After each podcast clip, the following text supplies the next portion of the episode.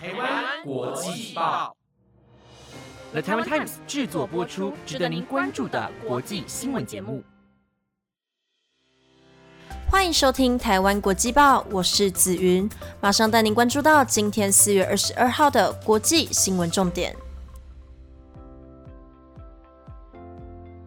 Hello，各位听众朋友们，大家好，我是紫云。不知道之前大家有没有去台湾国际报的 YouTube 频道观看那年今日呢？那今天还会再更新一集关于亚美尼亚大屠杀的事件，希望大家能透过短短几分钟的观看，打开你的世界观哦。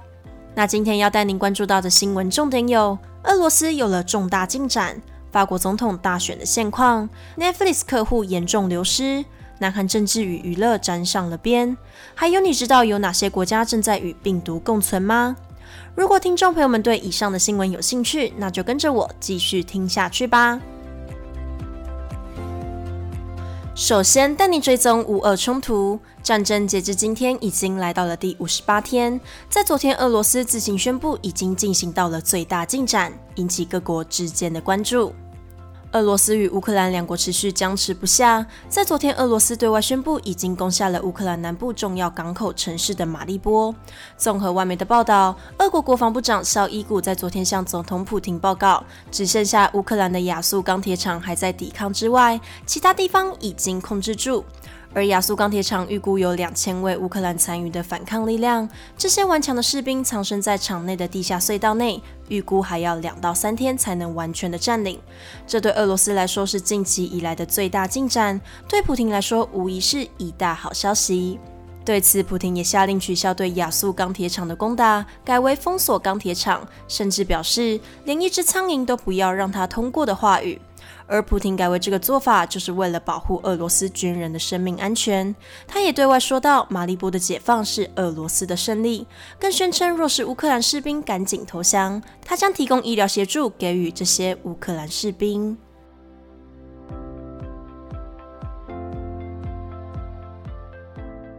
接下来带您关心到政治消息。法国总统即将在二十四号展开第二轮的投票，在这两天国际间的互动也相当的稀奇，引起各界的关注。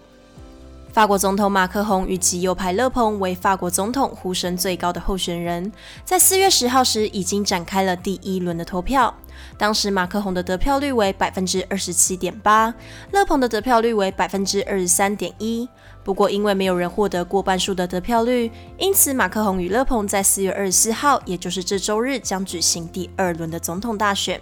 而在第二轮的投票之前，许多国家罕见的发表自己的立场，像是乌克兰总统泽伦斯基表示，自己虽然无法干涉其他国家的事情，不过按交情来说，他是支持马克宏的。俄罗斯反对派领袖纳瓦尼、德国、葡萄牙、西班牙的领导者也纷纷公开表态，且呼吁法国民众以选票支持马克宏。国家之间参与他国的政治也是非常少见的行为，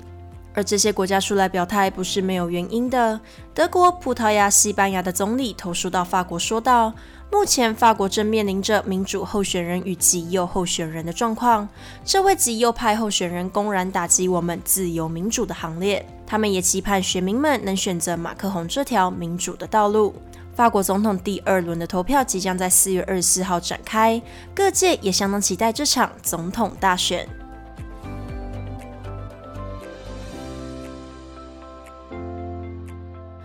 三则新闻带您关心到疫情消息。疫情持续了两年多，在我们身处的台湾，最近的确诊人数也达到了新高。不过，各国也开始由原本严谨的防疫措施，走向与病毒共存，渐渐的恢复正常的生活。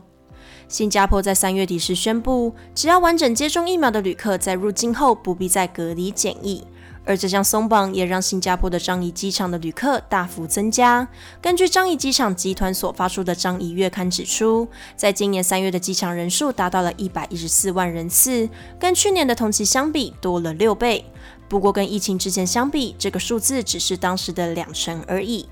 不过在疫情这两年以来，新加坡的机场人数首次破百万，这也让新加坡对未来感到非常的期待。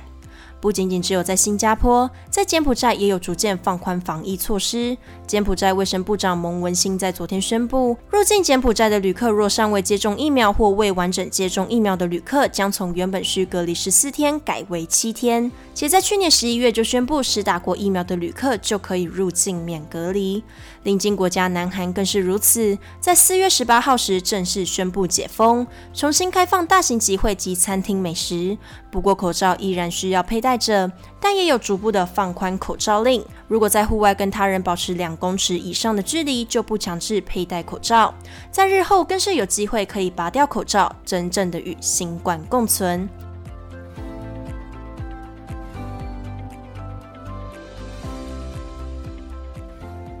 接下来带您了解到韩国相关消息。南韩总统当选人尹锡悦在三月十号当选，而在日前收到了韩国人气节目的邀请。不过这也引起韩国网民不同的看法。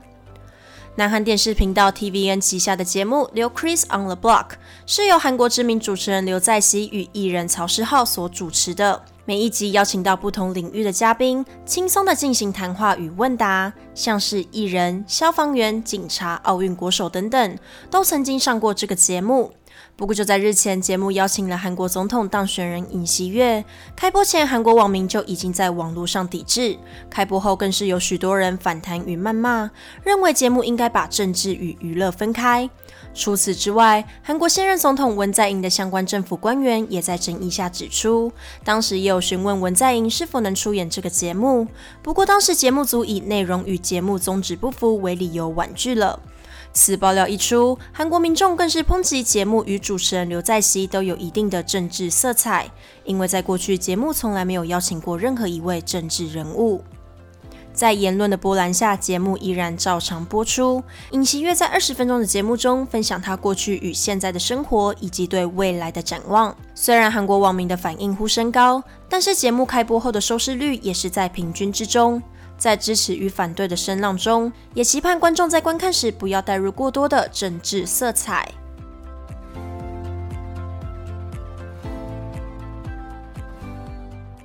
最后带您来关心生活消息。你也有看 Netflix 的习惯吗？我们时常在看的 Netflix 影音平台，在昨天宣布一件消息，这也引起使用者的高度关注。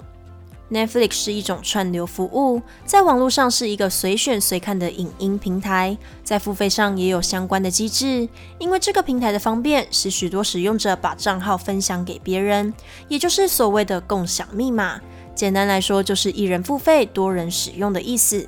不过，因为这样，Netflix 也在昨天抨击到，造成他们在今年流失百分之二十的客户。其中一个原因就是使用者共用账号，也说明到目前已经在拉丁美洲测试约束共享的功能，在未来很有可能使用相关的规范去打击这些未付费的使用者，以补偿他们所流失的客户，迫使他们创建账号，增加会员的注册数量。